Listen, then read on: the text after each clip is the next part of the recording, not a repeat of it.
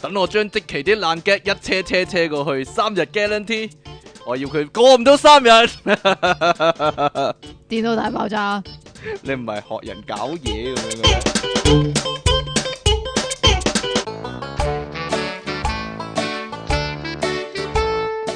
歡迎翻到嚟 pocket.com 嘅電腦大爆炸，呢度繼續有音樂情人出體傾，同埋即其離岸神啊，係你哋苦悶人類嘅救世主啊！點樣啊？好啊！ 我哋上個禮拜咧去玩完呢個紅 van 啊，咁我哋咧玩之前咧就已經討論緊邊個人會做邊個角色咧，因為嗰、係個啦， 嗰個遊戲係要抽卡咧，睇下邊個人做到邊個角色咁樣。紅紅 van 入面嘅角色啊，阿即奇就猛話：你咧，你實做林雪咧，你咁肥咁樣啦。但結果係咧，咧結，果咧，嗰個哥哥咧，佢係冇擺林雪張卡出嚟咯。我唔知，啊。結果咧，佢冇我擺到啊。結果我係任達華。我最想啦啦啦啦啦你啦做啦咗我最想做嗰我樣做咗嘢，任達華，你知唔知即奇做咩啊？嗱，你講啦你自己。唔講哎啦。呀，即其就係紅 van 入面咧嗰個毒撚啊！ 我都知你噶啦，唔好打咁多機啊嘛， 毒撚好唔係粗口嚟噶，套戲因真係咁講噶。係嘛？係啊，好啦，咁好啦，冇嘢啦，即期都 今個禮拜發生咗好多唔高興嘅事啊， 例如個電話壞咗啦，嗰啲啦，唔係壞咗咯，係俾個白痴咧個個 mon 面向地咧就跌咗喺地咯。咁啊，爛咗，好快喎，但係一日就整得好咯喎，得啦，拜拜。跟住你阿即奇咧就 就猛烈投訴向嗰個人，都猛烈投訴。嗰整完個換完個芒之後咧，個粒仔斜咗少少啊！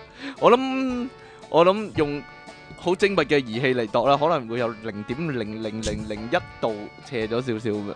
好啦，阿即奇好不滿啦，已經 嬲爆爆，嬲咗成日，唔係嬲咗成個禮拜。唉，算啦，呢啲點啊？咁少有嘅冇嘢成個禮拜啊？呢啲咁少嘅嘢過去啦，唉，粒掣斜咗就唔會世界末日嘅，哎呀，！呢樣嘢都未發生夠一個禮拜，咁黐線噶你好啦，咁我哋講下新聞 啦。啊，邊啲啊？即係執番男簡人都，係新聞，男人咧沖涼嗰陣時，如果唔小心跌咗番梘咧，係咁就真大鑊係啦，唔係啊？係真係唔好烏低身執噶，你明唔明啊？即係一個沖涼都唔得，一個人自己沖一涼都唔個人得，都唔得嘅，即係咁幾大多個鑊。幾多個人沖涼，你跌咗番梘，你都唔好走去踎低烏低身執啦我以為 OK 一紮人沖涼先唔可以烏低身執番梘唔添，得噶，因為咧雲南有個男人咧，即係卅零歲啊，即係細你少少咁樣樣啦。準備沖涼嗰陣時啊，就唔小心跌咗個落翻跌跌咗落番啊梘添，跌咗個番梘啊！咁然之後佢就踎低執啦，就即出事係啦。彎低身咁樣執啦。結果咧，你知唔知你點解咧？點解會出事咧？就係因為嗰嚿梘啊跌咗落屎坑啊啊啊啊！ 咁所以佢彎低身用個手去執嗰陣時佢咧，伸哎咗呀，落去塔深入個屎坑嗰度。個右手嘅手臂就棘住咗哎喺個屎坑嗰度，呀， 雖然都係烏低身棘住，但係就棘住隻手，好彩啫。係啊嘛？仲掹唔翻出嚟喎，掹翻出嚟，咁後尾點算啊？咁咪 call 消防咯。咁消防咧就有特別嘅拯救技巧，咁啊將個嗯 成個屎坑屎坑打爆，剝爛咗。 喂，咁佢咪唔好得冇得屙屎咯？咁樣慘咯。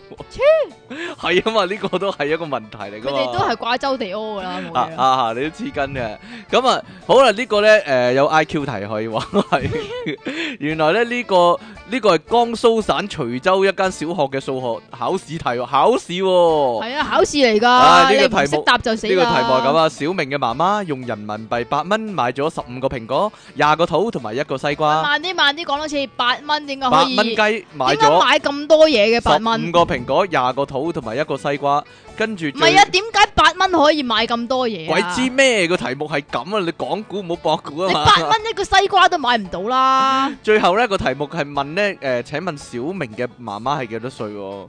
嚇，唔係唔係幾多歲冇問題，佢應該有個賊嚟嘅， 因為八蚊係冇可能買到咁多嘢嘅。佢講咗買啊，可能買啲冒牌嘅咧，冒牌 喂，蘋果、冇冒牌冒牌蘋果桃都同唔會埋十冒牌西瓜咧，你咁知多呢 個啩，八蚊喎。假蘋果、假桃同假西瓜。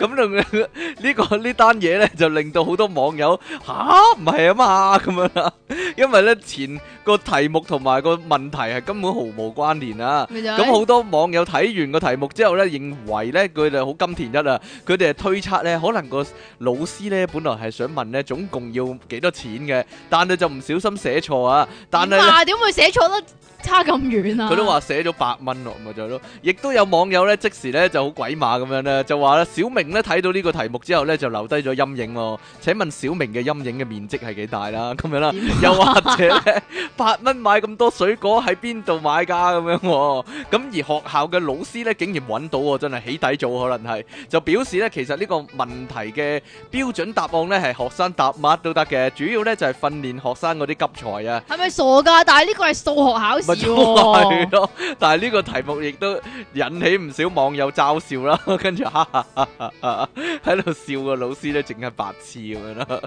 好啦，呢個呢，你有冇試過呢咁嘅情況啊？就係坐地鐵啊，或者坐巴士嘅時候呢，啲男人呢做啲好唔係幾好嘅舉動 其實咧，嚇我隔離嗰個男人咧都啊會啊㗎。啊即系咧，嗱，依家咧土耳其啦，係係啊啦，呢個地方咧就有啲女性就發起一個運動啦吓，就係討伐一啲叫做喺公共交通工具嗰度嗰啲男人擘開只腳坐抹比男啊，啊，就去討伐一番啦， 啲咁男人但係呢乜土耳其男人搭車要抹一字馬噶可能係啦，但係 咧坐喺我隔離咧嗰個男乜人嘢咧啊？錄音嗰陣時咧都唔知點解咧，成日經常性都不自覺咁樣將佢嗰兩對腳咧。兩對腳啊我 有咁大劑啊！妖哎呀，嗰對腳啊， 擘得大大咁樣黐線邊咧，有人啫？啊跟住仲要頂住我，咁你唔覺得我成日都拱你只腳唔嗎？覺哦，有啲咁嘅事咩？有啊，嗱都話你不自覺噶你啦。講翻土耳其啲女人先啊講啦，講翻先啊，係啊，咁土耳其有班婦女啊，咁就對呢啲即馬係比坐男啊，坐公共交通工具嘅麥比男忍無可忍，咁啊發起咗個網上運動，咁就力圖爭搶取翻。翻自己空搶間啊！翻呢個被佔領嘅空間咁樣，啊因為如果個男人擘大咗對比嘅話咧，其實你係坐得好辛苦㗎嘛，誒間接非禮咗個女人啦，啊可以話即係係大比非禮，大比髀非禮咁大啊髀。係啦，咁佢哋咧喺 Twitter 上面咧就有一個 tag 啊，叫做咩啊？英文啊，叫做咩嚟個 bad l e v e l b 啦，係啦，。你唔好咁啦 係咁讀總之㗎，中文就係停止擴張你雙腿，停同止埋擴張你雙腿。土耳其文我點識啫，真係。哦可能嗯係啦，同埋不要佔領我空間啊哈。哈哈！咁咧，佢哋仲製作咗一啲貼紙咧，佢話咧希望啲人咧搭車嘅時候咧就貼個貼紙喺個心口度喎，咁就可以提醒啲人咧唔好再咧咁樣抹鼻咧，影響到周圍嗰啲乘客喎。好香啦港，都有㗎，香港都有咩？好多㗎。係係咪啊香港都尤有其抹是鼻男？尤其是嗰啲肥嗰啲咧，咁咪啊抹翻過去咯，即係大家鬥力，係咯，大家 亦都可以練習練下呢個功力，可以話唔係係㗎，尤其是啊，你有冇見過咧嗰啲嗯，即係啲巴士咪有啊對、對面坐嗰啲座位嘅。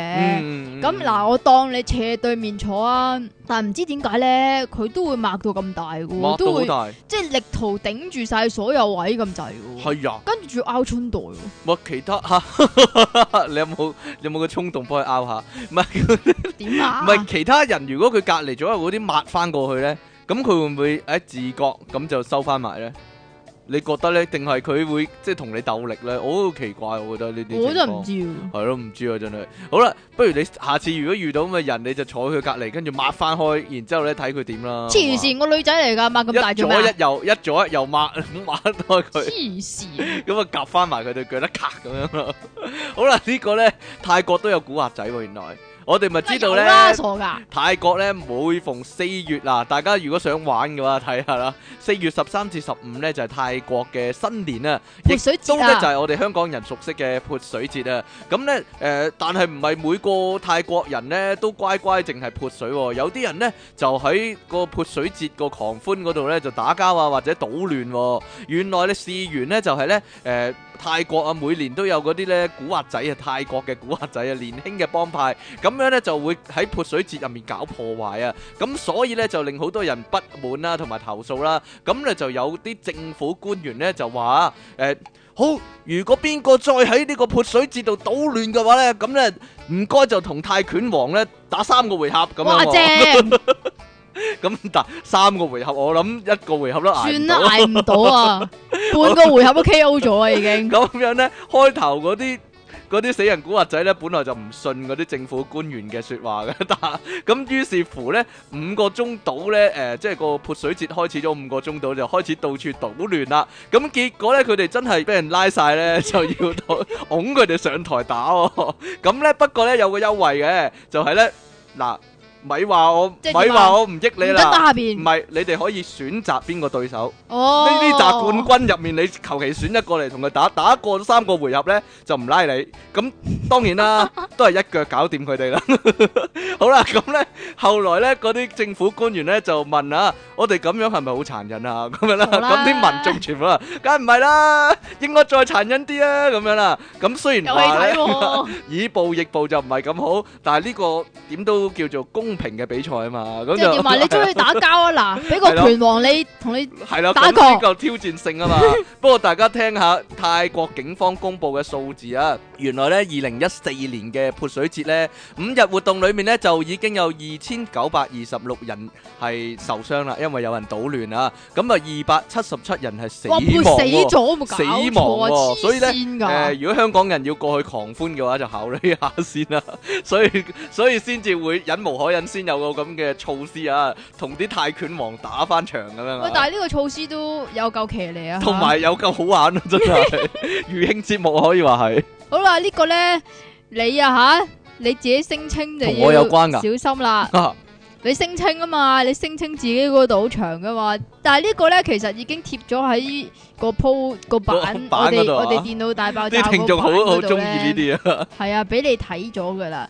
咁樣樣咧，呢、個報道咧就話，原來男人嘅下低如果下低係即越長係啊，好長的話咧，佢嘅另一半咧係比較有可能出軌噶喎。嚇點解咧？你小心啲啊，老唔係婆！越哎長呀，你老婆撇咗唔我，係越長越滿足足 咩？係咩？嚇咁呢項研究咧就係刊登喺呢個美國嘅公共科學圖書期刊入邊嘅，咁哦就以五百四十五個肯亞嘅漁夫嘅老婆做研究對象喎，點解哦一定要係漁夫唔咧？知咧，漁夫勁啲啩， 曉得可以攞嚟釣魚啊！好 哈哈唔係啊，啲啲點啊科學家真係有夠有夠無聊啊！真係 又走去度人哋啊！真係係啊係啊係啊，其中有三十四個人妻咁承認係偷食過嘅，啊咁、而呢啲三十四個有偷食過人妻嘅老公嘅性器官呢，勃起之後平均長度係十五點二公分噶、喎，哦，十五點二公分啊！十五點二公分，你有大家冇攞啊把尺出嚟睇睇啦！咁如果太太冇出軌嘅漁夫呢，咁佢哋嘅性器官勃起之後嘅平均長度呢係十二點七公分嘅。啱啱好啊，大概可以 話。吓，咁嚇啊，研究人員就估計咧，老公性器官嘅長度每增加二點五公分，老婆出軌嘅機率就提高五成。咁大鑊啊！係啊，呢項研究係由肯亞醫學研究所嘅學者進行嘅，佢哋對呢個研究結果咧都頗為感到訝異喎，頗為啫喎，但係係但係點解咧？究竟點解越長就越易即係咩咧？出 軌，原來就係因為咧啲老婆啊認為老公太大嘅話咧會啊，會痛啊，會整痛佢啊，系啊，咁反而會降低嗰、個即係係啦性趣降啊。低個快感可以 話。咁研究亦都發現咧，呢啲漁夫嘅老婆出軌咧，亦都同家暴啊，同埋性交嘅姿勢唔滿意，同埋年紀比較輕嘅因素有關嘅。咁、哦即係唔 關未幾大必事有啦關，。未必有關。同埋咧，誒，我以過來人嘅身份講一講啦。即係你有咁長，未必要入晒噶嘛。係啊，哎呀，咁㗎原來，就哇！住啊嘛。係真係唔啊，該晒你喎，你入唔晒即係 啊？例如我咁入一半咁嘛，算係啦。啊哎呀，冇人叫入你一，半得㗎冇咩？又叫冇人叫你堆晒去噶嘛。係啊，好啦。得啦嘛， 好講完，要我我希望用我自己嗰個經驗啊，過來人嘅身份幫助下嗰啲有需要嘅朋友啊。但係點解你老婆會撇咗嘅？ 我老婆撇咗，係因為第二啲原因。 哦，咁嘅。好，啦，呢度呢，誒、可能大家都睇過呢幅相啊。日本呢，近來呢，有班呢誒、行為藝術者啊，可以話係做一啲奇怪嘅舉動喎。行為啊，呢個啱你㗎，你中意呢㗎。個啱喎，係嘛？係啊。佢哋咧叫做咧戀衣癖啊，戀衣癖啊，好戀物癖啲 friend 啦。咁啊，但係佢啲衣係唔係就係啦啊咁你 T 恤牛仔褲好咁奇簡怪嗱，單㗎喎？聽下 個名你就知啊。呢個咧叫做東京全體緊身俱樂部啊。咁樣咧，佢哋咧就中意點樣咧？就中意着咗咧成身緊身衣咧，然之後咧就。即係通常都仲要五顏六色嘅喎，粉紅色啊、粉藍色啊、閃閃令嗰啲咧，跟住咧就周圍走啊，而而嗰個緊身衣係一件過成身包晒，連個頭都包埋㗎。包埋個頭啊！係啊，包埋個頭噶，你係見唔到佢樣噶。跟住咧，佢哋就會去唔同嘅地方玩，例如去酒吧啦，去野外燒烤啦，跟住咧仲會影好多相貼上 Facebook 啦 咁樣嘅。咁佢哋認為咧，誒、呢、個緊身衫咧着喺身度咧係非常之舒服喎，而且咧誒、敏感度好高喎，所以咧佢就愛上呢種感覺啊。即另外係咧，着嗰個又中意， 着嗰個又中意，摸嗰個係啊又中意。你講嘅咋佢哋冇？啊真係㗎，因為佢哋試過搞一個活動咧，就係咧瞓喺床上面幾個男女咧互相接觸彼此嘅身體啊。佢話咧嗰個感覺咧妙不可言喎、咩咁事啊，同啊？鹹濕冇關係嘅咩，嗯係啦。咁啊，誒、呢個咧叫做全緊族啊。咁樣咧，佢話全體緊身衣愛好者嘅成員咧，仲曾經咧拍攝過呢個藝術嘅寫真集喎、但係當然啦。算啦佢哋塊面都係遮住咗，大家都睇過嗰幅相喎，覺得好奇怪。但係原來真係有個咁嘅組織，而且呢，誒佢哋自己好中意啊。當然啦，其他人睇嚟呢，就唔係即係覺得奇奇怪怪咁樣 啦。話佢有人呢評論話呢，咁樣嘅行為好白痴喎，就係咁啊。你覺得呢？你都睇過幅相啦，係嘛？真係超無聊，唔係啊！超無但係聊，但係咁樣樣啊，我咧啊有一年咁就係誒除夕嗰啲咪有倒數嘅，嗯，咁就去咗尖東誒近紅磡嗰邊個海旁啦。啊，咁然之後咧誒，我原本以為呢啲活動咧係外國先有嘅，嗯，但係我嗰日見到就係咧有個男仔外國男仔嚟嘅。下睇佢身形應該係，咁佢就着住全下低身嘅 咧，身妖啊全全身又係緊形，身，緊身又衣哦係包住個頭嘅，就全身都係橙色嘅咁咧。哦我以為呢啲外國先有嘅啫唔嘛，係啊，但但嗱呢一種衫咧，其實誒嗰啲速度滑冰嗰啲係嗰啊，要種咁嘅裝係束要係滑啊嘛。噶嘛，但係係咯嗰個唔係滑噶哦嘛。但係另外咧，令我諗起一單咧，就係咧，你知唔知邊個叫鄧兆尊啊？啊，係啊，我知因為以前咧無記咧嗰個個有有歡樂今宵啊，佢會做嗰個咧誒搞笑班金像獎頒獎咧，咁樣咧試過一年咧，阿鄧兆尊生咧，因為佢好瘦啊，佢着晒成身嗰啲金色嘅緊身衣咧，佢扮嗰個獎啊，佢佢扮嗰奧斯卡嗰個小金人嗰個獎啊，我覺得好好笑啊，我覺得突然間諗起冇嘢啦，因為講開緊身衣啊，所以我先講啫。係咩？啊你唔係講開緊身衣就講啲鹹嘢嗰啲唔啦咩？哎係喎，唔係㗎，哈哈哈哈你又咁講下邊嗰個先啦，鹹嘢啊嘛。鹹嘢有啲咩鹹嘢啊喂？中環發生非禮案。變態啊呢個！啊！呢、個真係犀利啊，打佢啦，應該傻嘅真係。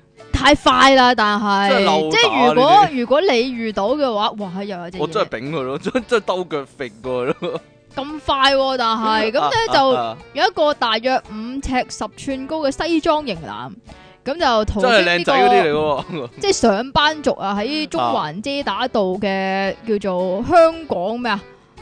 香港會所大廈嗰度翻工喎，咁然之後咧就突然間有一個大約五尺多啲啲打呔嘅肥佬阿叔，咁就出現喺佢身旁，然之後夾硬就咀咗埋去喎。強吻佢啊，係啊，咀咗佢個面頰咧，但係咧係好近嘴角嗰個位㗎。好似咀到少少個嘴啊，真係。應該係咀到少少個嘴噶，咁然之後佢成個人呆晒啦，咁回過神之後咧就覺得哇，真係超核突啊！咁於 佢是發現咧係個男人先核突啊嘛，嗰下。 如果係條 女，係條女嘅話，冇乜所謂係咪先？係 咩？係咩啊啊啊啊但係如果如果嗰件係豬扒呢，咁啊唔要啦，梗係即係吳孟達。好啦，唔好講呢啲啦。你真係衰格咁嘅，人佢哋自己好多仔咁講啊噶。係咁於是咧就追住個疑犯，已經係疑犯啦，唔放啊，追住佢啊，即係反追佢。吓咁同一時間 即係啊錫翻又啊佢啊要係啊，封手又又追佢又報警咁樣樣啦。哦，咁警方到場之後咧，係拘捕咗佢嘅喎。 拘捕咗個大番薯啊但係我記得咧唔係唔係唔係，我記得咧係啊咁樣樣嘅。吓嗰個阿就即係呃誒呢個西裝型男咧，就跟嗰個阿叔咁就去到另外一等大廈嗰度啦。咁然之後其實原本係跟得咗嘅，咁就問翻嗰度嗰啲大廈嘅看更，咁就誒、唉知唔知呢、個呢即係形容啊五尺肥有少少肥基基地乸乸地嘅。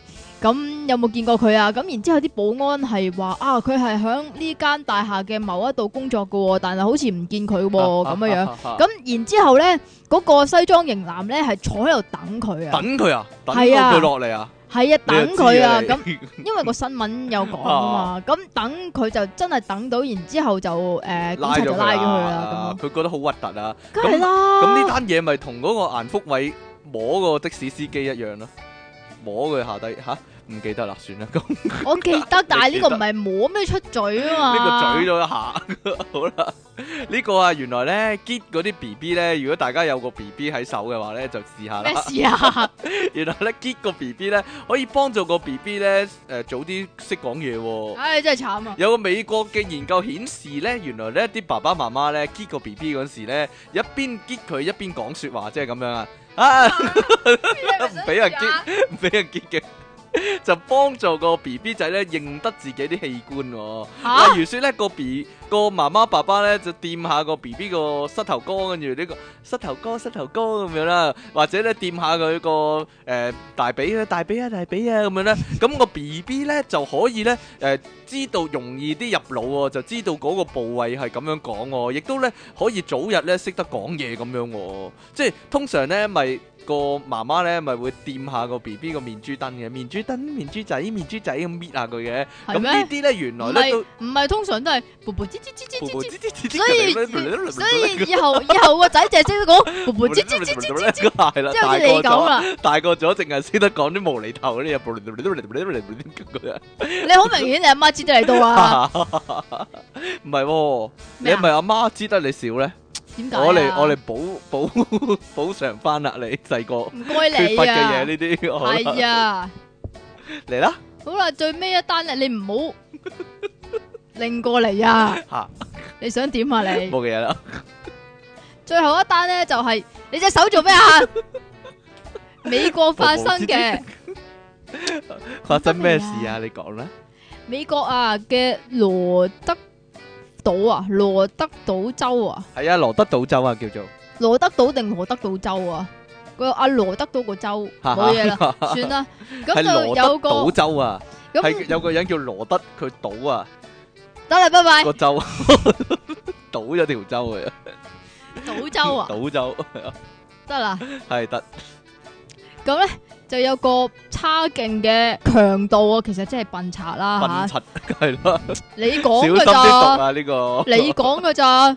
咁就打劫咗兩間鋪頭喎。 但係佢武器係乜咁咧？結果咧係搶到廿蚊嘅假鈔票㗎，假銀紙啊，仲要唱到，真係但唔係佢該晒。離奇喎，咁佢啊呢個攞攞咧，兩個馬鈴薯嚟做武器喎，呢個環球網啊，根據呢個哇喺 Yahoo 新聞報導，咁就事故係發生喺四月廿二號嘅。呢個搞笑嘅強盜咧，佢真係咁寫㗎吓，搞笑如果你嘅做強強盜咧盜，。咪搞笑強盜 咯，點啊？完全係唔擅長搶劫噶。佢首先去到一間乾洗店，然之後大聲叫：將啲錢交俾我。咁然之後有個職員呢，就喺嗰個櫃台嗰度就拿咗廿蚊美金俾佢。最神奇嘅係個賊冇發現。冇發現係假係銀啦，紙啊，呢廿蚊其實係假噶。咁俾佢搶劫嘅嗰啲 shop 裏邊呢，係有 CCTV 噶嘛。咁根據呢個乾洗店嘅老闆呢，就話，嗰個男人呢嘅膚色呢係比較淺噶。佢係咪想又係係係咪又係嗰啲種族歧視嗰唔啲啊係？啩應該佢話係西班牙西班牙人啊男人嚟喎，應該係咁咧就身高就大約一百七十公分咁樣樣啦，咁啊着黑色連帽運動衫同埋藍色牛仔褲，廿零歲嘅啫。咁嗰個店員仲話咧，嗰、個西班牙仔咧係緊張到 即係嘴打嘴唇都白埋 喎，打晒冷震咁樣，哦仲要揾個薯仔嚟到去打劫點添，樣攞薯仔嚟打劫咯？我真係想知啊！即係有手榴啲彈啊，手榴彈嚟㗎啦，咁樣啊！即係有啲人揾隻蕉，然之後包住報紙咁去打劫噶嘛。但係薯仔唔似槍喎，真係想點 咧？就攞咗兩個薯仔出嚟打劫咁樣啊，好驚！啲人一見到薯仔好驚啊，薯仔啊咁樣，唔係好驚啊，傻仔啊好驚咁樣啊！點啊？喂，好驚啊，傻仔啊！ 做咩啫？點解佢會點解間鋪頭會有假鈔咧？原來咧佢哋有個位咧，有個有個格咧，就係、收咗。如果唔小心收咗假鈔嘅話，就會儲埋喺度啦，咁樣啦。唔係啊，個店員都好搞笑咁啊攞喎，個假鈔俾佢嘆啦。個店員都好搞笑點喎。樣咧？點解會突然間諗到那張假嘅廿蚊因為紙俾見佢佢咧？騰晒雞咁樣，知明知佢冇害啊嘛，係人畜無害 啊哈哈嘛。哈好啦，《電腦大爆炸》第一百三十三集咧，就係講呢個八卦雜誌啊，八卦八婆雜雜誌誌、啊八婆雜誌、即期是但雜啦誌或者叫點做。啊不如你講一講誒、呃有邊單八卦雜哇！誌你嘅咁新快聞啊？講一單單嗰啲唔嘅，係啊，你講下唔係㗎熱身題啊，有邊一單你最印象深刻咧？嚇、落機 落咗機嗰啲點算吧。樣？啊你講 令你好震撼，一定要企喺七十一嗰度追晒嗰啲嚇，冇嘢啦。 你想講咩？你講先啦。 冇嘢啦，點樣冇啊！啊？唔係喎，我有一單咧，即係喺髮型屋見到咧，都即刻想搶攞翻嚟揭翻嚟睇喎。點解啊？我唔知啊，就係阿楊怡咧烏低身烏低身執車匙嗰單咯，幫阿啊羅仲謙。哦，咁嘅呢啲你唔係最有興趣睇咩？你講下啦，不如 你呢啲係睇咁七多，仔睇晒啦。你七仔睇晒，有邊單你又哇一路追落去睇晒先完走咧？吓， 我知道啦，算啦。 有一次咧，誒、個封面標題咧 寫住咧。寫住 Leon 俾女圍嘛。係啦，呢樣俾女圍咧，咁啊即期就即刻，哇！即刻揭過去睇啦，睇睇睇睇睇睇睇，睇晒先下做。我無論點叫咧，佢都唔肯走啊，唔理我，可以話係唔理我嘅呼喚，可以話係點樣啊？點啊啊，係咪全部關於呢樣嘅新聞你都會即梗係係啦啊好緊張、好留意咧？咁當然啦，肥到冇頸嗰單咧，吓做乜嘢？ 你啊肥咗部電單車啊！肥哥有一次好耐之前咯，不過嗰次係嘛肥到冇頸嗰單，你有冇就攞起晒你睇啊？唔理人，你就有 咯，我冇啊，淨係睇個封面已經我夠啊淨係睇個個封面已經夠啦， 係咯。當然啦，後尾就瘦翻啦，係啊。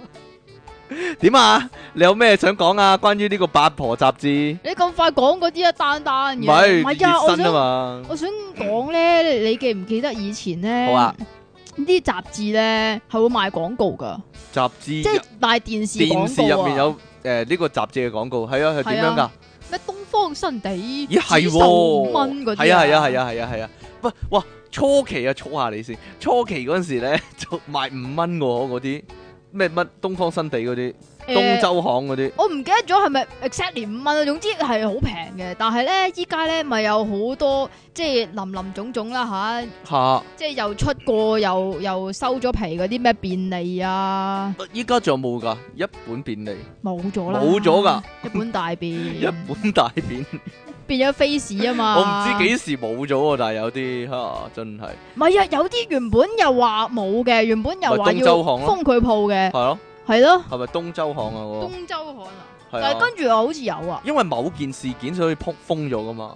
東周刊好明就係因為顯係話劉嘉玲係咯，啦登咗劉嘉玲嘛，跟住話要封咗。哇！但係跟住嗰跟住接嗰咗個，嘛，但係嗰單嘢我真係好印象深刻喎。我都係啊。你你知唔知點解啊？點解咧？因為係真係好似鹹書噶個封面係啊，仲要冇包黃色嗰啲膠條咧，哦，佢冇包到㗎，佢係即係雜誌冇包到因為有打格啊嘛。仔嘛，佢係有打格仔啫，但係係好好叫做好咩啊意識不良，即係好唔好唔尊重啊！好唔你其實你唔係啊，你係就係打咗格仔啫， 啊但係你睇到你知邊個啦，咁梗係知啦。咪就係咯。嗰單就咩啦，大嘢啦，但係咧，阿即奇咧都係 唔係好留 意呢啲噶啦，都係留意洛基兒啊嗰啲啦，即係如果見 你到一呢份啊，嘛，仲留意咩啫？ 見到封面啊，洛基兒攬鬼仔嗰啲咧，咁就會揭開睇下咁樣啦，跟住就鬧一餐 啊！你同嗰啲八婆冇分別， 冇乜冇乜分別。 唔係啊，仲有啊有咩啊，TVB 周刊你有冇睇啊？哇，做真咩係啫想死啊 TVB 周刊你有冇睇啫？完全喂係唔乜會嘢人會買睇 TVB 咯，周唔刊咧該，其實即係好中意、好中意、好中意 TVB 啲嗰人啲就會睇啦咧，即係啊啦係完全就係 TVB fans 嗰啲人就會睇咯。有冇你有冇識得係呢呢啲人咧？我表妹都可以係啊咁你講，表妹因係啊為佢誒咁點講？奇因為因葩為佢外國大咧嗯，咁所以佢又可能覺得外國嗰啲好難睇咧，外國嗰啲電視好難睇，係啊，點解啊？Walking Dead 嗰啲唔好睇。 佢唔係睇呢啲啊嘛。吓咁然之後做中文劇咁又可能有啲親切感咧哦，，咁佢就好好恨睇啦，係啦咁。樣所以咁樣啦，唔係啊，我身邊個即其利昂神咧，而家就算錯過咗一集嗰個 M 級啊，佢都女人俱樂部，佢都要上網睇翻噶嘛，我好似睇《浴火雄心》噶啊喎，啊，算啦。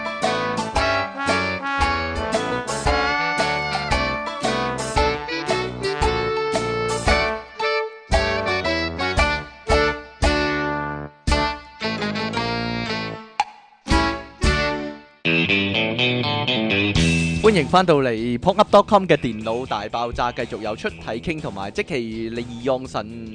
今次好似好少嗯好削！啊！唉，唔知點解咧，啲聽眾唔中意睇八婆雜誌啊，扮晒嘢咧，你哋。 不過近來咧，有個封面咧，真係為難肥嗰部天單車。哇！我突然間發現咧，黎明係有預知能力嘅，真係。唔係啊，佢係啱啱出道嗰陣時，即 係誒，唔係唔出樣嘅。啊嗰陣時係真係肥過部電單車㗎，肥嗰部天單車，依家咧依家直嚇頭，，依家肥直頭係肥過兩部電單車，肥過好多車， 肥過成架私家車可以話。點啊？有冇啲肥過部巴士咁樣？好啦，呢個咧誒聽眾嘅經歷啊，唔知點解咧啲聽眾都係扮晒嘢，唔 扮自己唔八卦咁樣啦，唔似即期咁啦， 真係咁坦白。喂， 唔好當搞人啦！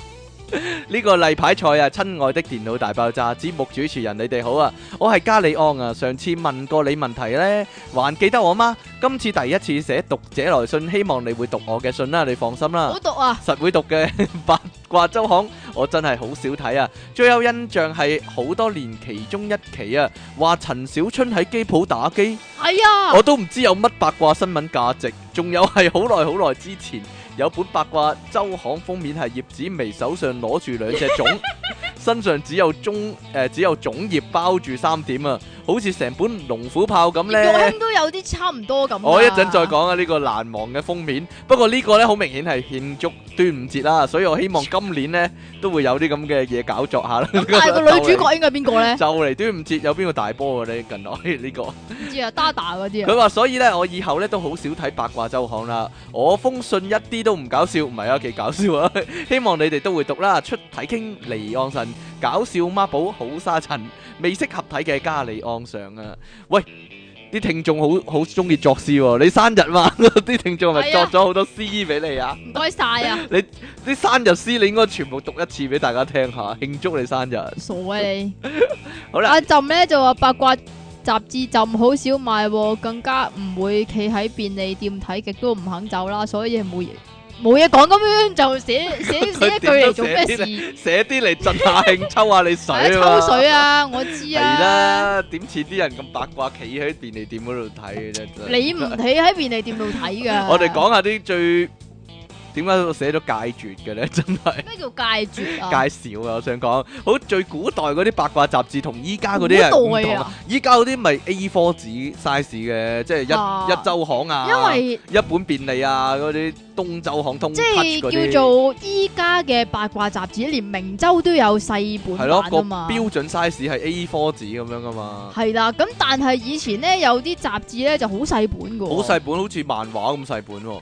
佢金電視金電嗰啲視啦，呢大家有冇睇過金電視？但係依家係咪金電視係轉咗出大本噶？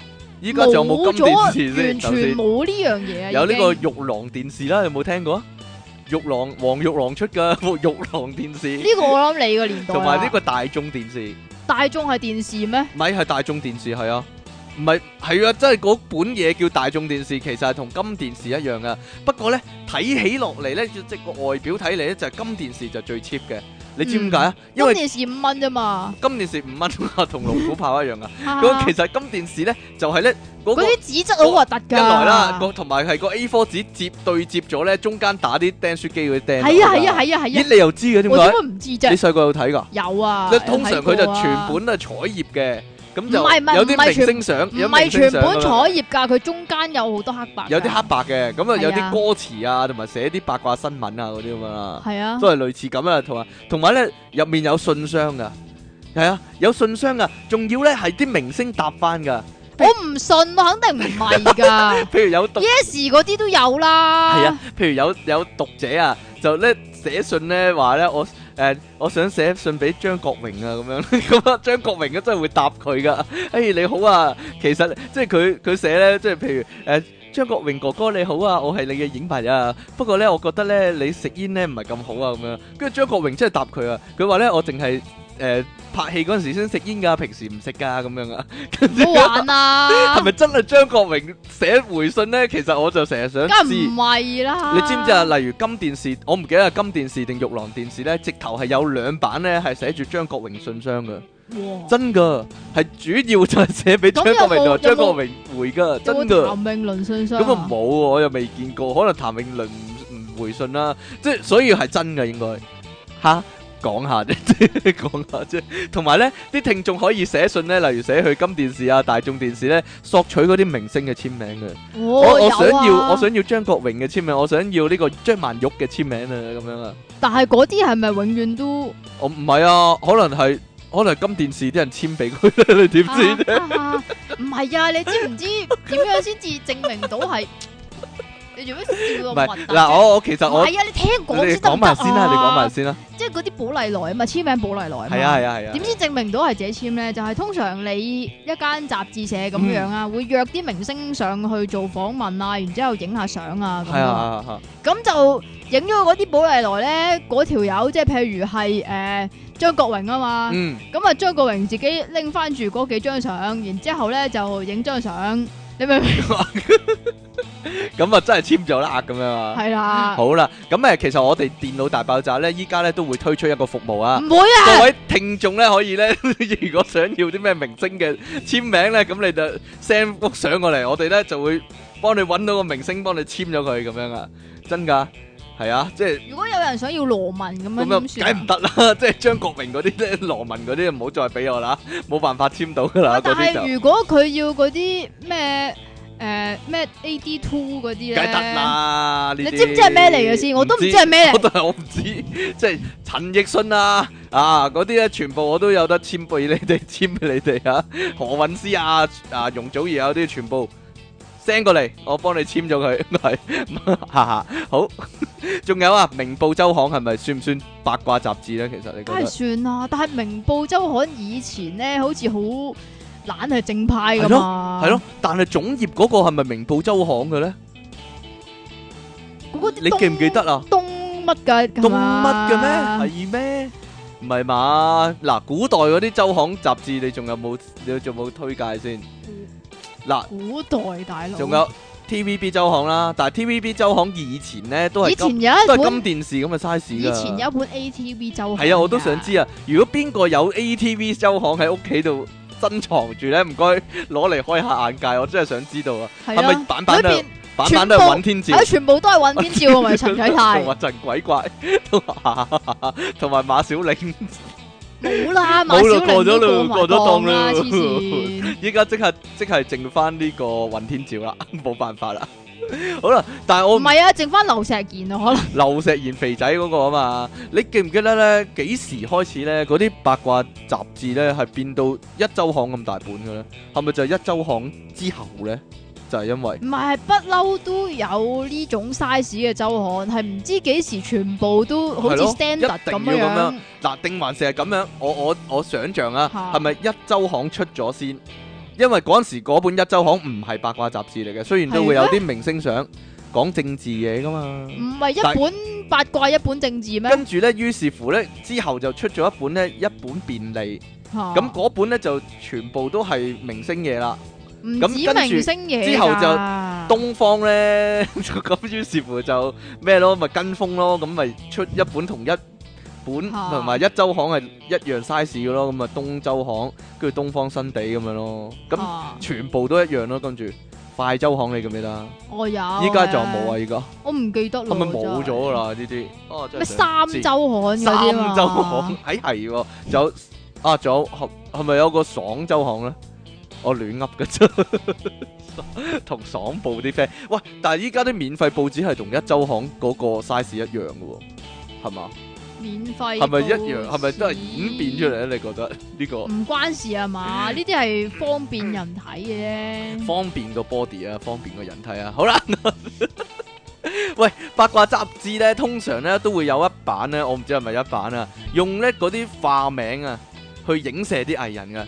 唔止一版噶，有陣時有有陣時睇下兩版嗰啊陣，時啊係多定少㗎咋。通常會用乜嘢化名咧？例如臭四 啦，嚇我唔知係講邊個啊，其實唔但係知咩唉究竟講邊個咧？或者後四啊，咩玉有邊個啊女藝人啦，啊，玉女藝人又講邊個咧？藝棍個 friend 啊，唔知咧。好啦， 大鼻啦，大鼻四大天王之一啦，應該係如果我冇估錯，係嘛？大哥啦，嗰陣時啊， 啊嗰陣時叫大哥啦，依家中通常叫任。你講嘅冇咋？嘢啦。啊，歐鼻啦，同埋歐鼻啊，你個 friend 唔啦，係㗎，唔係叫歐鼻？咩？通常通常好大鼻歐鼻好 friend 咁樣，通唔常咁樣寫係噶嘛，係啊，咩？通常咧， 即係寫大鼻好，寫阿大哥好，寫阿啊臭四好，全部都係衰嘅，全部都寫衰嘅，有幾衰寫幾衰嘅，啊又話阿臭四誒唔知點鬧自己嘅助手鬧 到趴你又記得呢啲？啲啊？你點會唔記得唔啫？係仲要話跟住又話臭四個助手爆料啊？係啊係啊係啊係啊！啊！跟住唔知點解有好多知情人士啊嗰啲噶嘛， 但係幅圖啊畫得好似嘅喎，咁佢用化名嚟做乜咧？真係奇怪，咪就 係咯，通常咧，如果講阿劉德華嘅話咧，就直好直接寫牛華噶。牛華或者華華仔啊，或者華啲啊，但係有有我記得有本都寫歐鼻㗎，係咩？呢、係啊。個呢、個就真係唔知啦，啊但係好離奇噶，通常寫郭富城咧，直接寫成成噶， 係咩？咁使鬼用化名咩真係？唔係武王咩？喂喂，但係冇王啊， 仲有咩化名你記得噶？黎明通常用咩化名噶？黎狗啊黎嘛，狗啊， 黎狗一 pair 噶嘛，同臭 四，啊，啲記者好唔中意佢噶嘛。啊唔係有時用金句王嘅，唔係喺近 近排近年就金句王嘅，近年就寫金句王係，啦，以以前前就寫黎狗。尤其是 我好耐之前啊，不 過都九幾年嗰陣時咧，啊不過我有一個咧，又係化名嗰啲咧，我好鬼印象深刻，嚇乜嘢啊？就係咧話某天王咧，嚇某天王啊，某天王。係啦，就唔講邊個啦啊，咁就喺只飛機上面喎，咁然之後咧，阿某天王咧就成日都要懶型噶嘛，嚇咁然之後咧喺個飛機上面佢想去廁所啦，嚇。咁然之後點。啊樣不失霸氣咁去啦？前面係啦，有個空姐阻住咗佢喎，咁然之後咧，個空姐咧因為唔識講中文噶嘛，嚇咁佢就同個空姐講未 I pass away，嚇咁跟住就先先然咁就去咗個廁所啦。咁可想而知佢啲英文程度係有幾咁好咧同我。差唔多咯，唉你你 你笑唔出你就唔明未 I pass away 係點解 咯？人啦，唉呀， 好啦，咁不如你講下點未解 I 咧 pass away，未 I pass away， pass away 你知唔知點唔解知啊？啦，即即係死 à. 咗佢咁解啊？哦，你死咗佢啦咁 樣。好啦，咁 Yes 算唔算八卦雜誌咧？都算。以前咪有個神秘記者嘅 Yes，你知唔知咧？但係佢都一樣噶，會用嗰啲化名去形容嗰啲藝人噶。不過佢啲化屌名。全部 都係佢啲讀口化名名仲啊衰啊，！讀柳明啦，大家都知啦， 柳柳明讀柳明，但係依家唔知去咗邊啊。仲有啊，漢堡包嘴啊，阿杜柳明係俾呢本嘢唱到死咗嘅， 唱唱死咗漢堡包嘴又冇死喎，但係 漢堡包嘴大家唔知係邊個咧？ 阮兆邊個啊？阮兆祥啊， 阮兆祥啊，但系又係啊，好憎佢哋兩個，成日寫衰佢哋嘅，唔知點解要咁樣咧。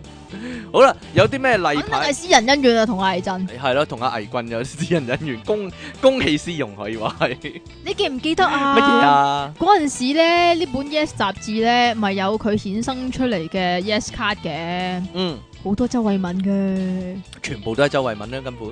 咪就係黐線嘅。好啦，有啲咩例牌情況一定會上封面呢？你講下，例牌情況咪就係邊個影到邊個拖住邊個啊？拖住邊個？啊？即係诶， 見到羅仲谦拖住啊邊個唔啊？止拖啊！咦，唔係喎。咩 啊？啊邊個木偶鼻喎？ 個化名叫化名阿楊 楊怡，係咪啊？哈哈哈！係咯，依家嗰啲咧，嗰啲衰化格啲唔係啊，嗰啲化名咧，啊好好出鹹㗎。啊，定係鹹濕咧？木偶鼻啦，西瓜波啦，啊 講下啫，講笑講係一笑。你一講就知道係 邊個啊！你明唔明啊講就知道係邊個。如果人哋第時用化名嚟講，你會用咩咧？搞笑期嗰啲吓，利昂神咧就咁唔使化名 啦。係啊，點啊化咩鬼嘢名 咧？金像獎頒獎咪一定會上封面咯，明州封面啊，明我明州就係咯，係咯即係其他都會捧啊住嘅，個獎即唔係係阿梁家輝啊、梁朝偉嗰啲攞住個獎嗰啲啊嘛。其他都會嘅，但啊係金像獎背後嗰啲咯，即係譬如誒阿邊邊個行紅地先行紅地先行紅嘅，地氈行走紅地光。氈嗰陣時唔小得撲親啊， 或者着住，紅裙啊，好係啊老背紅裙啊，好正啊嗰啲啊，又或者係嗰啲啊有一屆，不過嗰個係咪封面咧？有個係咪內地嘅女演員叫白玲咧？啊啊好似係啊，係啊係啊。咪咪着咗件好即係超級無敵 sexy 嘅衫，哦透好明似啊嘛，好似冇着，着係咗咯等於冇着咁嘅衫透明啊嘅，本身已經 V 字低胸嘅，但係仲係啦要透明嘅，好透嘅，係啊啦，係咯，挑通花可以話係通花衫，直頭 係係啊，係咁不如唔好着啦，你知咯扮嗰 啲啊，同埋誒新年啦，一定會上封面啦。好 old school 好 old school 啊係你會見到新年啊阿謝先生謝一賢係家，啦，謝賢攞住啲揮春啊，係啊，其實依家咧，唔係唔係，我記得以前咧，即係誒新年嗰陣時咧，啊阿黎生啊、阿郭成啊嗰啲都會自己影輯相，係啊係啊，嗰啲係啊拜年相啊拜年相啊，然之好老後土擺嗰啲啊。雜誌又或者係擺喺報紙咁噶嘛，但係依家好似冇呢樣嘢喎。依家仲有冇呢樣呢？都係攞住，除非 TVB 周刊咯，啊知會係知當咯紅當紅藝人攞住係個啊恭喜發財、新次次年都進步嗰啲咯馬明嗰。啲咯，聖誕啊啦，就會着啲聖誕女郎嗰啲衫。不過不過咧，咪有一排咧，啲封面全部都係 lemo 嘅，呢個啊 lemo 嗰個 lemo 咁樣嘅，跟住嗰啲咪會即係扮動漫啊，或者咧即係着住呢個聖誕女、聖誕老人嗰啲衫咧。你係咪想好講性聖感嗰誕啲聖誕女巫咁樣嗰啲聖啊？誕女人，好啦， 同埋呢個電視頒獎啊，不過呢個就限於啊 TVB、咪就係 TVB 周好刊局限啦。啊！呢個唔得啊嗱，我我就覺得係想問啦，既知唔係啊啊，點仲樣啊要啊 TVB 周刊啊，即係收買人命㗎。點樣啊？人哋二一夜頒完獎咧，要人哋影相影到四點幾喎，哦，凌晨喎，真係唔該晒。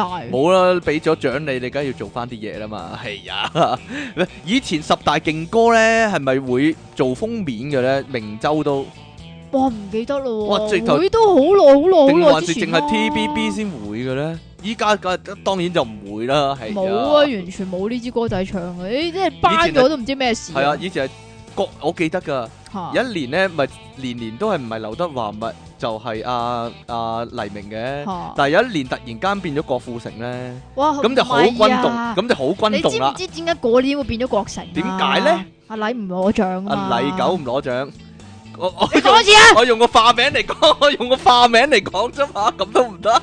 人哋啲周刊都係咁寫啦，係啊，咁呢個唔使化名，係人都知噶嘛？咁啊係喎，你知唔知點解要化名啊？因點為解啊講佢哋啲衰嘢出嚟啊，驚俾嗰啲嗰啲臭四嗰啲啊告啊嘛。啊。有咁人你講你咁你本雜誌寫你係臭四啊，你係咪認啊？咁啊，個個都咁叫佢 啊，佢自己都知有㗎，乜咁有乜認定唔認啫？係啊，佢自己都 知㗎。仲有啊，唔係唔係講啊黎狗啊，係林狗啊， 林林 À, 啊海峰。不過呢個唔係雜誌俾佢化名，係佢啲 friend 俾佢啲化名嚟。嚟。好啦，有咩印象深刻嘅封面呢？啱先講過啦，葉子未用個粽葉包住咗啦，包住兩隻粽啦， 同埋咧，啊，葉玉卿係咩葉咧？玉卿死啦係剝光豬企喺嚿冰後面啊，啦，係啊，總之有嚿好係大嘅冰嘅，咁就蒙咗個位，咁佢咧上面係啊，總之上都係面冇膊着頭㗎係啦，啦，上係面膊頭就冇啦，下面就大髀一對啦，咁樣啦。同埋咧，誒嗰啲走光相就會變咗封面啦，但係喺啲重要部位就打咗格仔啦。我記得咧有一年嘅走光相咧啊，有阿黎先生喎。係啊，就係黎先生走光，唔係啊，你知唔知嗰個好無賴噶？點樣啊？有啲走光相咧係，總之好無賴啦。就我唔知道究竟有冇 Photoshop 過，就點咧？嗰張相咧就擺喺上封面嘅。咁嗰張相咧就係係 cut 咗誒阿黎生以前有套戲叫《仙人掌》，係同阿葉玉卿做嘅咧。啊咁嗰套戲咧，Leon 咧就有幾個鏡頭就係沖涼咁嘅。哦。咁就話佢包毛巾嗰陣時咧就。就揈咗條嘢出嚟，之類啦，就、哦就即係包唔晒啊，咁哦就有少少嘢露咗出嚟咁樣樣。哦，呢啲咁、值但得係男人嗰啲嚟講值得自豪咧。唔係啊，嗰啲哦已經係仲要係 VCD 年代啊咧。其實打咗格仔噶啦，其實嗰一格已經係打咗格仔，嗰一格已經係好朦，佢夾硬要話係啊嗰度係有啲 嘢嘅，啊啊，我真係唔該晒咯。你突然咁講，突然間我記得咧，點啊？梁朝偉拍嗰個戲嗰陣時咧，啊色戒啊《嘛，色戒》嗰套戲嗰陣時咧， 嗰度都俾人大肆報導一番，哇嗰套直頭係露晒蛋啊蛋 啦，上上下下咁移動一番， 彈下彈下，好啊，你有仲有啊冇你有冇入場睇啊？冇喎，仲有楊怡啊，嘴角有白色嘢啊，嗰個封面， 同埋同埋當然啦，陳冠希事件啦。啊呢個唔使搞到阿講嬌，啦搞到阿嬌做咗封面啦， 搞到同埋張柏芝做咗封面啦。哇！呢單嘢真係唔知喂，唔持知續做咗幾個咗幾月，多 個月咧但，持續咗三個月啊，可能因為越越嚟越多嘛，就係係啊 Bobo 咯，Bobo 係咯，你拉啊， 食腸仔做封面，你拉啊， 我唔拉啊，你點唔解？拉點咩？解我拉 Bobo 啊？短頭髮咯，嗯，麻麻地咯，個嗰嗰種樣咧，其實即係唉高高瘦瘦嗰啲麻麻地啫。 得啦嘛，系冇講呢啲啦， 仲有啊，成日有啲名屈嘅新聞啦，啱先你講嘅其中一單係啊，啦明屈啦，Leon 走光啦，其實呢，有陣時就係求其影到啲藝人呢，做啲好普通嘅嘢呢，但係就話佢哋有路啦，即係坐一齊啊坐一架咪咪車啦，係啊，第一即係最常用嘅就話個佢哋有路係啦，啦，一齊坐同一架車，即係佢話我我車佢翻屋企啫嘛，咁啊。咪就係就會咯，話佢哋有路啦，咁啦，又或者咧另一種就係影到嗰個人睇醫生，跟住就會話佢有有絕症性病，有絕症或者性病啦，通常都性 病噶唔係啦，絕症都有，即係誒，例如說佢可能 keep fit 嘅啫，但係佢佢瘦咗幾磅，跟住話誒，佢即刻睇醫生，佢有絕症啊啊咁樣啊 近排又有一單咧，我覺得差唔多嘅。嘛，誒同明屈差唔多嘅，我覺嗯得哼係明屈嗰條路嘅，就係咧話 Bob 咧有聲帶癌啊嘛。嚇哦係啊，係係原來假㗎，啊睇睇裏边咧，原來係話佢驚佢因為成日都要講嘢用聲，嚇可即係有機有呢個機會會有聲帶癌，佢係驚呢樣而嘢，唔係佢有，就唔係佢有，即係黐啊線㗎，即係好似係講講點樣預防定還是係乜嘢嘢，我唔我唔係好記得。總之就個標題同埋佢裏边嘅內容咧係絕對唔同噶，絕對冇關嘅，係個啦。封面嗰條嗰個嗰條文字總係之冇封關嘅。面嗰條文字咧係一定有咁誇張，寫到你咁誇張嘅。吓、跟住誒、呃如果話睇嗰個求其睇個中醫咧，跟住又話佢想追多個嗰啲啊嘛， 即係 或者影到佢哋入酒店房又話大戰七十二小時嗰啲啊嘛，通常都係假噶嘛 呢啲。真係唔知喎，即係一齊翻屋企，然之啊後可能一兩個鐘落嚟，又話佢哋 stay 咗一日嚇啊，嚇咪就係咯即，係之類啦。可能一兩個鐘都會如實報導，唉，一個鐘啊冇真係。但係咧你話有好多名屈啦，但係有啲新聞又唔覺意講下講下咧，原來堅料嘅 係啦，嗱，喎，例如劉華同阿黎明結咗婚嗰啲喎。唔係黎華同唔係劉華同黎明兩個結婚，係劉華結係咗啦婚同埋黎明結咗婚。你想點解你咁講嘢嘅咧？ 講下啊啫， 即係唔好誤會啊，大家咁樣。係咩？咁結果後尾咧，要搞到開記招咧，認咗佢喎。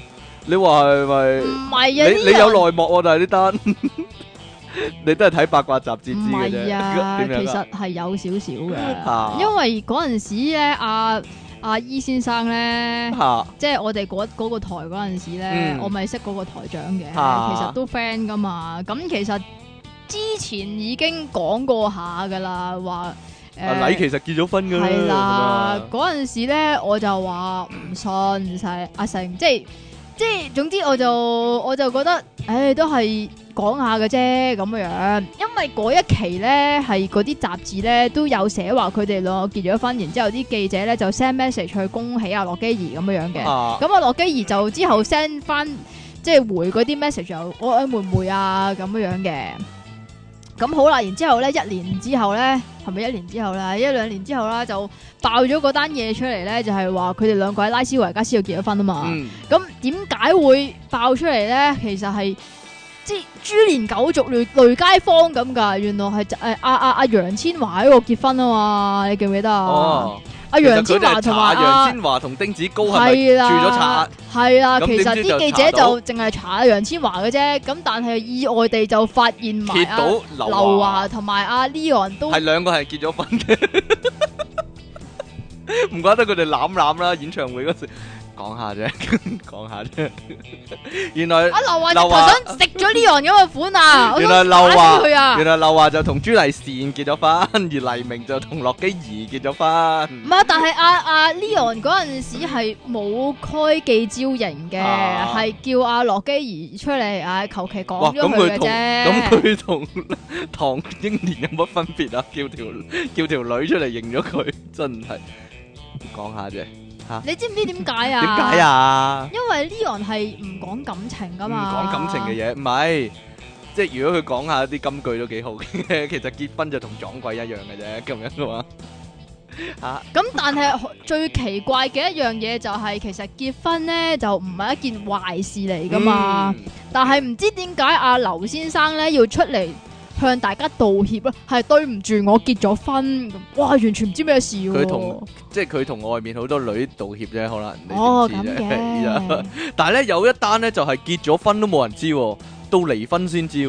咁係啊呢你單覺唔覺啊得，班記者好渣咧？其實咧話阿鄭中基同埋阿 sa 咧係一咯齊咧，其實係已經話咗好耐㗎啦，係咯，話佢但係哋拍就拖嘛，又地冇又地上情又地下情咁啦。總之話佢係地下情啦，但係就、啊嗯喂有一期封面先至咩喎？佢哋兩個點樣啊？有一期封面係話即係又係勁夢嗰啲咧，嗯有一期係好興噶，即係影入去佢哋屋企，咁、啊就話佢哋兩個誒、呃即係冇着衫咁樣，諸如此類啦。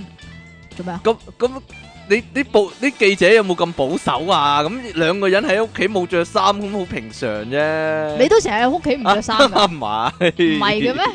兩個人喺屋企，咁佢哋搞嘢一齊瞓覺，咁都冇着衫，好平常啫。你又要咁影入人影哋屋企咗出嚟就㗎啦係 news 嚟噶啦嘛，唉你哋兩個係名真人。係保守啊！真係咁然之後咧，就總之有一期就突然間咁樣講，咁、啊跟住就唔知點點就話佢哋離咗婚啊，哦佢。哋、就出嚟開記招，咁呢個就真係有開記招啊嘛。佢真我我哋真係離咗婚咁樣，係啊呢單但嘢係其呢實單係咪係好奇怪但係嘅喎。班記者渣咧，係咯，即係咁都唔知道佢哋結咗婚要離婚先知，真係唔係嗱，，其實呢單嘢真係好奇怪咯。同埋好爆啦嗰陣時，所以，係咯。仲有一單就係條女自己報案叫人嚟影相啦，梁詠 梁詠你琪講咧，嘅啫，係啊嘛，係啊嘛， 鄭伊健屋企即係啊話嘛，其實藝人同埋記者之間都係互惠互利嘅。互惠互利啊。嘛，但係呢單勁啊，我覺得幾好啊，真好係啊 夠主動，積極爭取呢啲叫。 好啦， 同埋啲娛樂記者點解會成日影到人哋車震呢？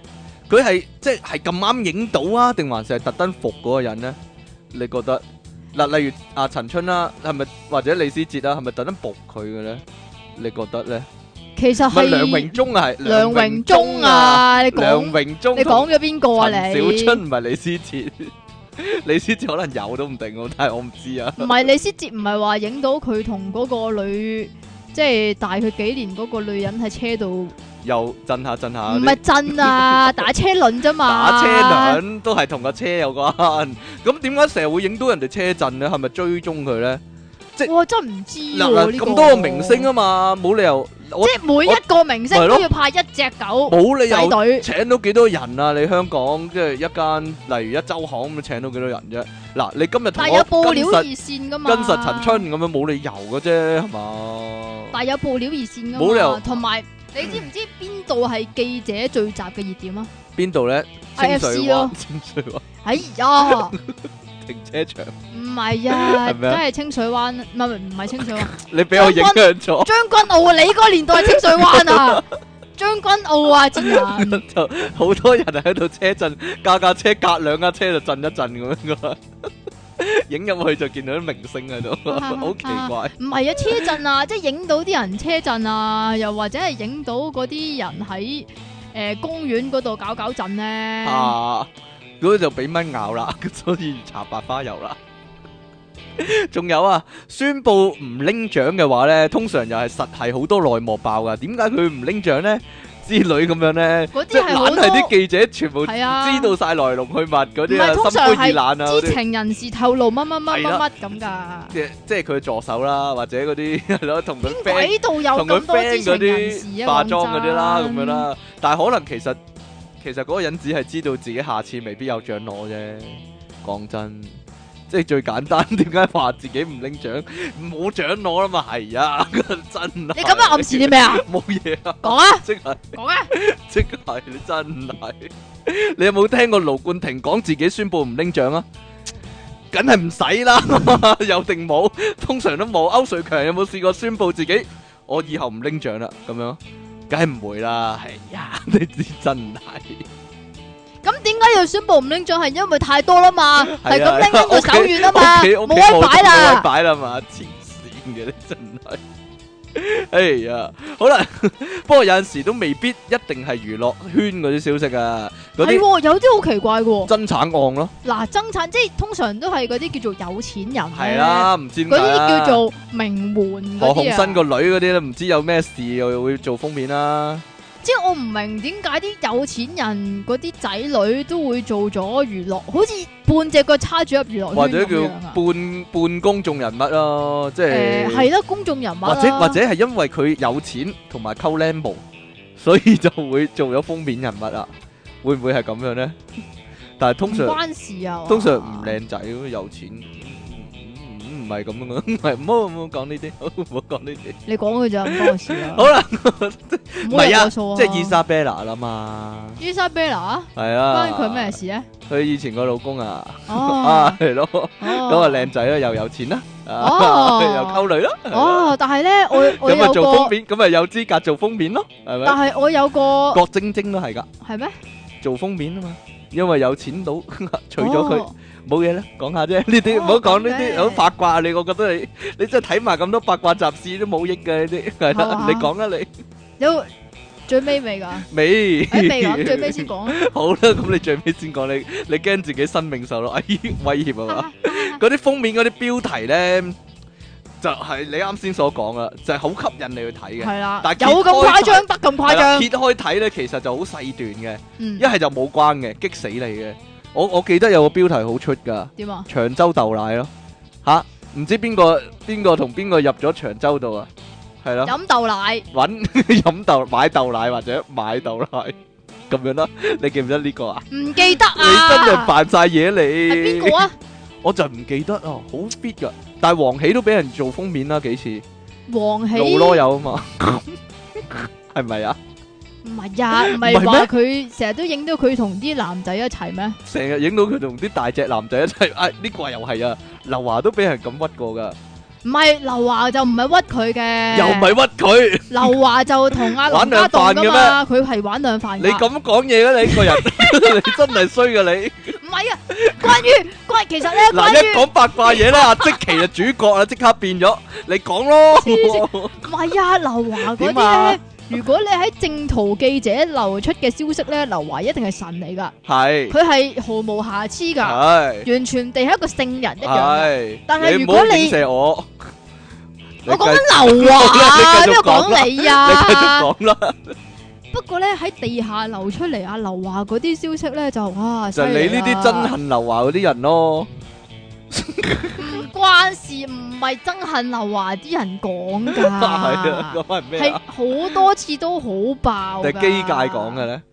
诶，呃機界又有啦，唔係機界，唔係即系关于啊。 係關於機嘅又有啦，係關於一啲叫做嗯誒、呃、會俾警察拉嘅又有啦。啊有一次咧係好誒，呃我好開心嘅，嗯就係話佢咧就做咗一啲，即係我唔講得係咩嚟㗎吓。就總之懷疑佢係有啲嘢就唔係幾好收埋嘅，收埋收咗，埋咗懷疑佢係收埋咗一啲嘢，咁就搞到呢啲警察咧就其實係喺佢屋企樓下㗎啦。嚇已經係即係等緊，即係一嗯個叫做 permission 去可能上佢首屋㗎啦，诶、呃搜屋又或者協助調查咁樣啦，但係到最尾都係收隊嘅。啊嗯係，啦，好啦，多謝你講翻做呢個。乜啊？多謝你講翻無間道嘅劇情啊！ 好啦，咁我哋繼續唔講，我哋繼續講。係啊，哦，呢個係最新嗰套戲乜乜風暴嗰個劇情嚟嘅， 咁樣 其實係啦，戲跟住一跟住啲警察收隊，跟住就聽到導演講 cut 咁 啦，收工食宵夜咁樣啦，就聽到呢啲啦，係嘛？好明顯係啦，好啦，好我唔知道啦。咁然之後咧，關於佢即係基嗰啲咧，就啊，大唉我眼都仔啊嘛，咩咩大眼仔啊，大眼仔哦啊莫係少啊聰啊嘛。 係咩？係黃小聰？吓我唔知嘅，唔好講呢啲啦，咁唔係第二個咩？係邊個啊？我唔知啊。哦，好咁然之後咧就話咧佢咩哇呢但係呢單好核突㗎，好核突啊！即係屎眼鬆弛啊冇嘢核啦，突唔好講 啦。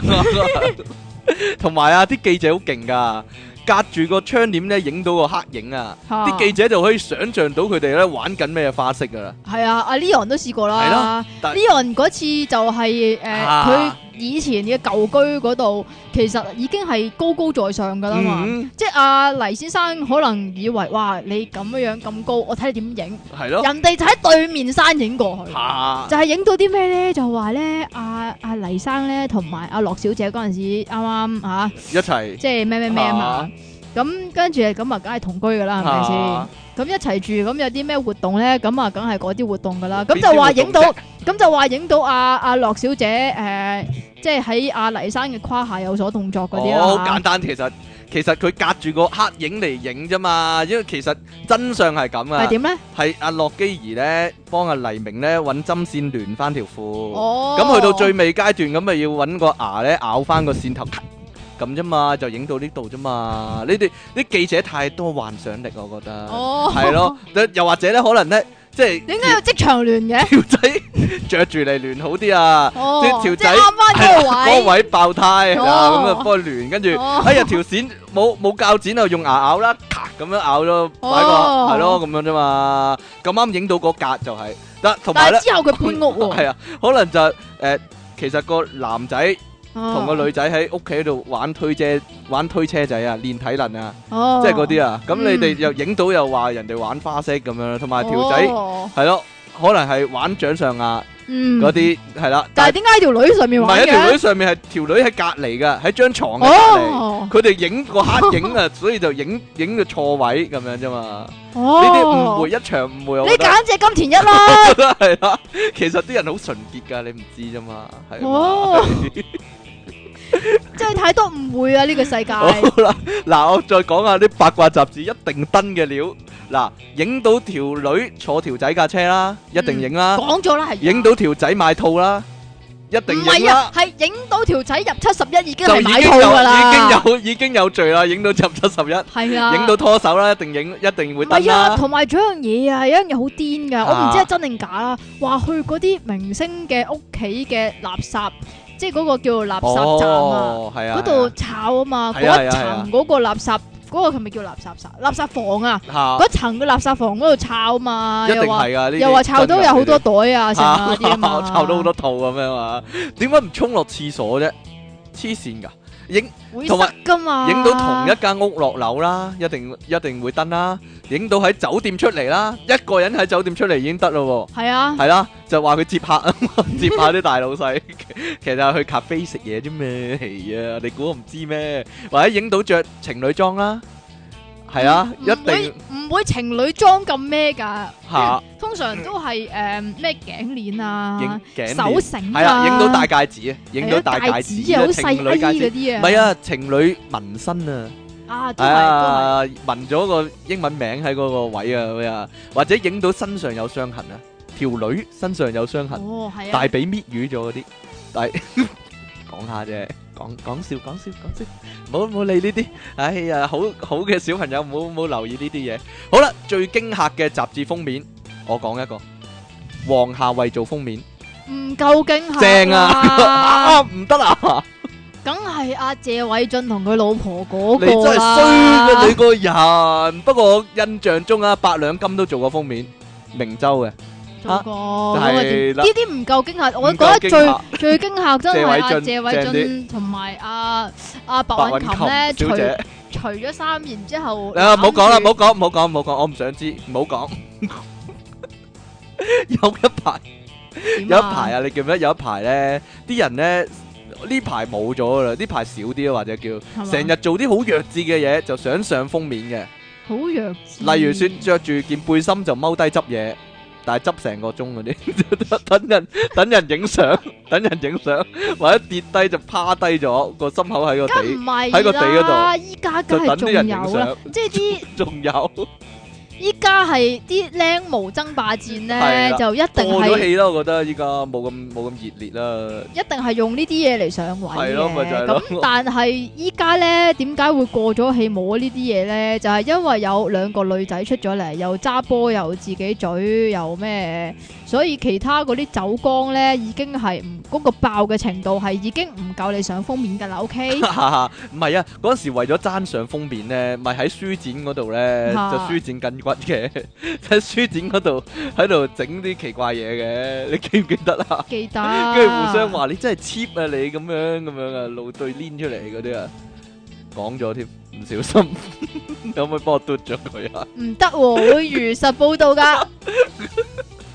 但係依家咧就好奇怪，我個趨勢就係其實唔係，其實仲有噶港姐、亞姐嗰啲咧，哇！咪阿特姐登唔知一連選 N 次咁咪啊，特唔知做登咩揾事個鏡頭懟住嗰個下低個位咧，啲泳衣 咩咩嗰啲叫現形啊現嘛，形開到好高嘅，或者係咯，影下佢哋有冇露咗啲毛出嚟嗰啲啊嘛。你講嘅咋？真噶嘛？哎呀，唔係唔係我講㗎，露我露咗作啲唔格粒底毛出嚟啊係我作就係啦，係啊隔得底毛係啊或者腳毛我咧睇得唔乾淨嗰啲啦，唔係有一期話阿容小姐黑色咩？黑色。即係個格粒底啊？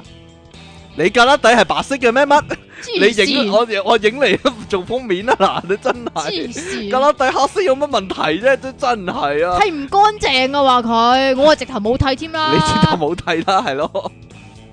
點解唔做激光咧？真係好啦， 而家咧就奇怪個趨勢係興影嗰啲藝人咧，前藝人啦，脱離咗娛樂圈之後咧，係啊？做翻正常工作嘅情形， 我點解啲人會有興趣知咧？真唔係唔係係唔係，首先一樣嘢，我覺得好奇怪嘅啊先，就係你點會認得嗰個係阿咩咩咩嘅咧？咪就係咯，個樣都唔同晒咯，咪就係咯，鄭豔麗啊嘛，你話？係呀，你唔好計呢個先啦，即係但係有。嗰個人個樣真係唔同晒喎，同以前又肥咗啦。诶、對对比翻係嘅，哦就即係係咯嗰啲咩因坐線嗰因啲咧，坐線唔係嫁咗人 咩？你成日拖住個仔啊 嘛。係啊係啊係啊係啊係啊係啊係啊，可能呢啲可能遲即遲啲會刮翻出嚟做戲咧，你點知啫？唔係啊，好叫做好過氣，你已經唔會記得個名，甚係咯至個樣，即係名同埋樣都唔會記就得就哦噶啦。我我有啲想知係乜嘢決定一個人誒能唔能夠由後生紅到去，即係佢老咗嗰陣時咧。例如盧遠欣咧，佢好後生嗰時已經係做戲噶啦嘛，但係做到老咧，佢又轉到型啦，做咗啊人哋阿媽啊，或者做咗人哋奶奶哦嗰啲角色咧。但係點解例如譚小環又唔得咧？因為佢賣魚蛋啊嘛，因為佢買魚蛋啦，啊都唔係一個問題。係因為你睇下你喺 TVB 嗰嗰度啲人用唔用你啊，啲關係點啊，嗰個係你嘅，你知道呃因為誒呢間電視台嗰啲嘢就好吓，好金枝玉葉係嘅，咪好好唔舒服咧？睇到呢啲報道嗰陣唉真係時，唔好講。唔係啊，其實咧我有諗過一樣嘢㗎，啊點樣就係、咧？誒、有啲叫做好淡出咗幕前嘅明星，有陣時咪會俾人影到嘅，即係啊頭先你所講係啊係啊啦，即係譬係啊如鄭豔麗嗰啲係啦。啊，我會喺度諗會唔會係佢自己報料嘅咧？會唔會冇冇冇好又或處者啫？係冇好處唔係啊？啫。因為有啲點解係自己報料咧？啊我唔係講頭先嗰個啊吓，頭先嗰個我諗好明顯唔係噶，嗯係好好明顯唔係嘅。我諗我諗有人有人有人彈料俾記者啦 吓，應該係啦，有有人買魚蛋見到咁樣啦，或者或者買漢堡包見到咁樣啦。麥記冇魚蛋啊賣。咁然之後咧，誒有啲譬如誒阿阿阿成龍搞嗰個咧，啊啊啊！小啊龍唔唔咩啊，啊吳以麗啊，吳以麗啊，即係佢唔係仲誒做咗無記嘅咩？唔係啊，佢係有一期係淡出咗噶嘛啊哈有一期係專心湊女咁樣。啊哈咁成日都會影到佢啊誒，唔知去邊喎成啊，咁會唔會係佢自己爆料？即係譬如啫，啊因為佢依家出翻嚟哈啊嘛，啊！所以即係我攞呢個嚟做例子，點解會影到一個叫做淡出咗娛樂圈嘅？會唔會係因為佢想誒、呃、復出出翻咧？嚟，所以就報下料，等人影下佢咁樣係啊啊。即係等人哋記得啊，原來呢條友係未死嘅 咁咯。嗯哼，所以我覺得你走搞笑路線好噶， 即係第時 第時咧去咗執房啊嗰啲咧都可以搞個笑咁樣咧， 玩賣魚蛋啊嗰啲， 哈哈即係陳記魚蛋見到你咁樣，係買魚蛋唔係賣魚蛋。好啦， 你仲有冇嘢講啊？得啦嘛，冇 啦，拜拜。出體傾送出金電視一本啊，絕版噶，正啊！ 即期你有咩？冇啊。唔都話要呢個啊！ 都話有條，都話我以前咧有個宿舍咧有個女咧有個女仔定學女啊？女學員女咧嚟噶，係啊，搣爛咗搣爛自己本本金金電視得啦，我知啦最後一期啊嘛即其尼昂神送出，唔要呢個啊！你要邊個啊阿諛奉承雞 包仔，咁？阿如 阿如奉承雞包仔， 有一鑊有一唔 鑊，係知唔知點解係阿諛奉承雞包仔因為先你？見到奉承因為雞包仔，係啦，去飲茶咁，然之後 有一樣即係點心紙，唔知點解佢嗰啲誒誒誒嗰啲點心咧就好奇怪，咩流心包啊嗰啲，即係流心包已經唔奇怪好㗎啦留心噶，要留心先食得。吓，繼續啦， 咁流心油咧？留心油，繼續啦，你睇下 咁然之後咧，佢有個雞包仔，咁但係佢唔係就咁寫雞包仔，佢係寫鳳城雞包仔，個鳳係一隻鳳凰個鳳。真係有笪地方叫鳳城嗰度出啲雞包仔，好好食噶。咁但係嗰間酒樓唔係叫鳳城啊嘛，啊，咁咁點咧？佢既然唔係叫鳳城啦，咁咪寫得鳳城雞包仔，佢梗係扭兩隻字啦，係咪先？係 咩咧？就係阿諛 奉承啊，奉承雞包仔啊！即係誠實豆沙包嗰啲 friend 嚟好㗎。啦，下食次咗你就會阿諛奉下次承你啊，對就啊知。味道，你講埋你咁點樣。啊？即其利昂神挪威好沙塵爆炸私人相得 啦嘛，得阿爆啦，炸詩人。俾個朕嘅來信你咧。親愛嘅電腦大爆炸節目主持，你哋好。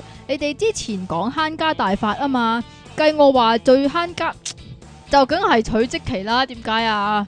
佢又唔中意鑽石戒指，又唔中意搞咁大嘅婚禮，佢又只需要喺屋企不停打機，唔使出街買嘢，又呢樣又嗰樣，無聊佢又可以搞下笑取悦你。朝早晏起身又唔使食早餐，係咪好慳呢？心急人上繼續啦， 仲有啊，喺街執的，即其離岸神望空見雨雲，令你大嘔特嘔的荷蘭橙上。喺街執的唔唔啊。好啦，電腦大爆炸節目主持人，點你解我哋會好讀咗兩封信？今次來信，我想分享一單童年趣事啊！話說我細個嗰陣時，隔離位個同學唔係好乖，有一次佢上上下堂唔小心拮咗支鉛筆芯入隻手度，老師知道咗就帶佢去保健室急救，之後就冇。教員室嚟 噶，之後就冇再見過嗰個同學啦。後來老師同我哋解釋，因為佢隻手俾鉛筆吉親中咗毒，所以要搽啲黑藥水、喎。但係如果搽咗黑藥水，就會變咗低能仔噶啦。所以嗰個同學已經轉咗去讀低能仔學校了。唔知佢依家點呢？心急人上啊！真係有呢個人㗎。點啊？心急人，原你同學寫嚟嘅，原來係繼續啦，哇！點解咁長嘅下邊嗰個？係啊，呢個啊，爆炸傾朝即期你哋好。有次我去飲茶，有個人坐咗喺一張十人台，咁我以為佢咁多人飲茶啦，點知佢哋三條友食完到走人都係得三條友，搞到有啲七八個人嘅都坐唔到。於是我就追出去鬧佢，張台坐到十個人，你得三個人就走嚟攞位，咁攞威不如你去挪威啦。請問我咁樣係咪好有霸氣，定係好攞威呢？一見離岸神，我跳奔走行夾夾人上。既然佢作咗咁就唔好，唔係唔係。既然佢作咗咁就唔作私啦嘅，令你大歐特歐的荷蘭產上。究竟係嗰係 gap gap 人俾信啦，定係係荷蘭產俾信咧？應該係朕嚟嘅喎。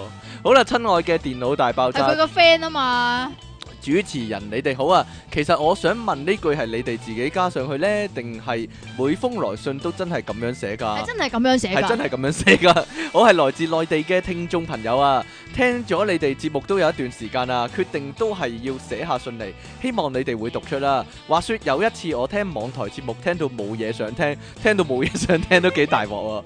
咁就想求其揾啲新節目嚟聽下啦。即我係求其就出事㗎後啦。期就聽到你啊！我平時聽開神秘學嘅節目嘅，當然都有聽 King Sir 你嘅由零開始啦。不過呢，你個節目對我嚟講真係名副其實嘅帶你進入夢鄉嘅節目咯。嗯每次未聽完就會瞓着。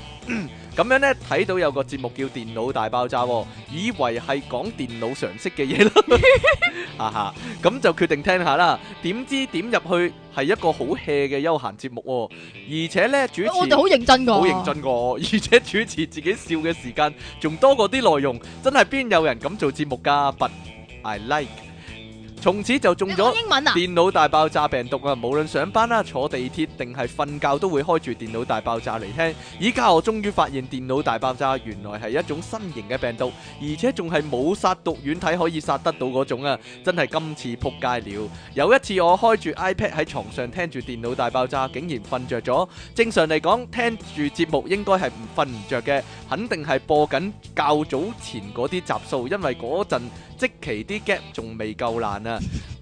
到咗天光嗰陣，我發咗個清明夢，個夢好奇怪， 具體內容已經唔記得咯。跟住我就醒咗啦，發現原來係部 iPad 仲播緊電腦大爆炸。哇，咁長命嘅部 iPad，可能係無意識咁跟住咗兩位主持人講嘅嘢去做咗啲好騎呢嘅行為，所以建議大家瞓覺嗰陣要遠離電腦電腦大爆炸。難得第一次寫信上嚟，梗係要寫翻長啲啦，真係好長啊！之前嗰集咪講到如何推廣電腦大爆炸嘅，其實我想問你哋節目可唔可以請其他嘉賓上嚟㗎？其實出體傾咪識得好多神秘學節目嘅主持嘅，可以間唔中叫佢哋上嚟客串下嘛。討論下如何引外星人笑， 或者講下有冇啲關於鬼同外星人嘅搞笑案例之類咁樣咯。另外呢，呢個比較實際少少嘅，可唔可以開翻個微博啊？我相信電腦大爆炸喺香港以外嘅地方，肯定都會有好多聽眾噶，因為呢內地係上唔到 Facebook 噶，要翻牆先上到，所以有微博就會方便啲咯。講起推廣呢，我都有幫電腦大爆炸做推廣噶。我之前聽完你哋節目之後，就搏晒命介紹俾啲朋友聽啦。不過我啲朋友都係嗰啲聽開神秘學節目嘅，對呢類型嘅節目就唔係好有興趣。不過由於我堅毅不屈嘅精神，其中一個朋友終於俾我說服咗，聽咗一集，從此佢就中晒病毒啦。第二日佢就走嚟同我講，佢已經介紹咗俾另一個同事聽，哇，仲快過做傳銷啊！諗諗佢啦，King Sir 可能有得搞啊。從此佢公司就出現咗兩個怪人。 會無端端上上下班就自己喺度笑，哈哈！我有一個題目想你哋講講嘅，唔知你哋有冇講過呢？就係騎呢菜式啦。好啦，今次咦呢個得喎，好啦，今次寫到咁上下啦，最尾又點少得你哋嘅師呢？即其離岸神用口嚟吸塵喎，我覺得呢啲聽眾。成日淨係寫詩俾即其，又唔寫俾出體傾，咁太唔公平啦！所以我要送翻首詩俾出體傾先得啦。音樂情人出體傾，搞笑難 get 冇得傾，出體夾女出體夾女唔正經，七百九十積女傾啊！P.S. 請問喺信入邊一共出現咗幾多次電腦大爆炸呢？ 第一次寫信嚟唔知改咩名，可能以後每次來信都會唔一樣名，今次就寫住咁多先啦嘅神秘小魚上。